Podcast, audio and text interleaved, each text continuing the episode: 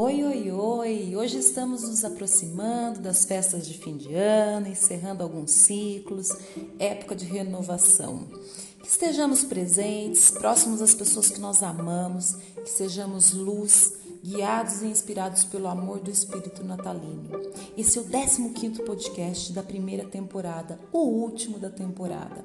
2020 eu terei muito mais conteúdo para todos vocês, com várias novidades. E eu agradeço de coração a todos vocês que estão comigo, curtindo, interagindo e contribuindo. Hoje eu irei ler um texto lindíssimo que eu acho bem oportuno para a data. O autor é desconhecido, mas soube expressar muito bem em palavras. Já faz muito tempo que eu tenho esse texto aqui em meus arquivos, não conheço o autor que soube expressar aí, mas eu vou compartilhar com vocês. Eu desejo um feliz Natal, um feliz ano todo, um grande beijo para cada um de vocês. Deus dá asa, faz teu voo. Eu descobri que todos nós temos asas, mas nem todos nós sabemos voar. Alguns porque não foram ensinados a bater asas, outro porque começaram a voar e foram de alguma forma podados, e outros que conscientemente escolheram pousar e ficar onde estão. Bonito é quando a gente descobre que pode ir longe, que pode fazer voos altos, que pode arriscar uma nova maneira de voar.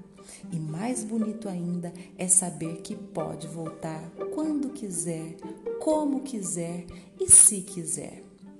Eu escolhi aprender a voar. Comecei devagar, tive medo de altura. Pensei algumas vezes em voltar. Precisei de ajuda de outras pessoas. Quis me segurar em algo ou alguém. Aprendi a respeitar os meus limites.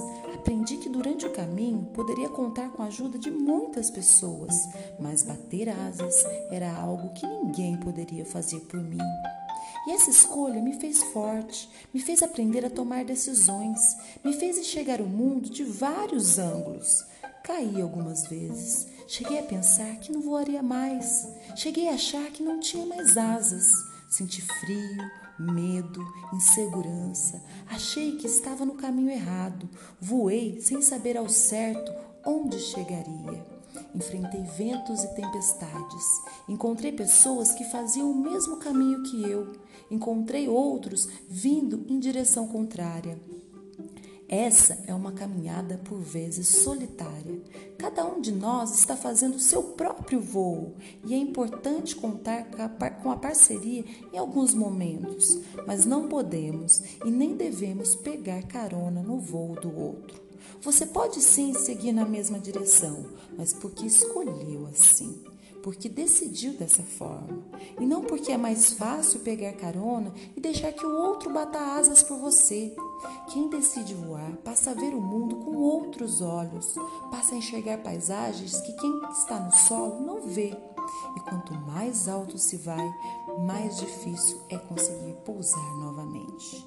Difícil porque se acostumou com a vista lá de cima. Difícil porque a distância vai ficando maior. Difícil porque pegou gosto pelas alturas. Deus dá asas, faz teu voo. Não importa quão pequeno você é, não importa quanto tempo aprendeu a voar, não importa o tamanho das suas asas.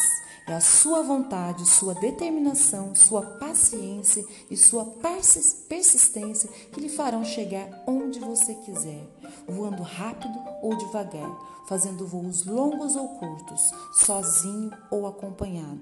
É você que decide como, quando e onde chegar. Nem sempre é fácil, nem sempre o que planejamos acontece, nem sempre terão pessoas dispostas a nos ajudar, nem sempre o caminho será bonito e agradável, mas importante é estarmos conscientes das nossas escolhas. Talvez hoje você esteja confortavelmente pousado em algum lugar, talvez esteja voando nas asas de alguém. É aí que você gostaria de estar? É essa paisagem que você quer continuar vendo? Se a resposta for sim, sinta-se feliz com sua decisão. Se a resposta for não, olhe ao seu redor. Tente bater asas, peça ajuda para quem já está voando. Estude sobre o lugar que deseja ir e vá. Não há nada que lhe prenda aqui, a não ser as suas próprias escolhas. Deus dá asas, faz teu voo.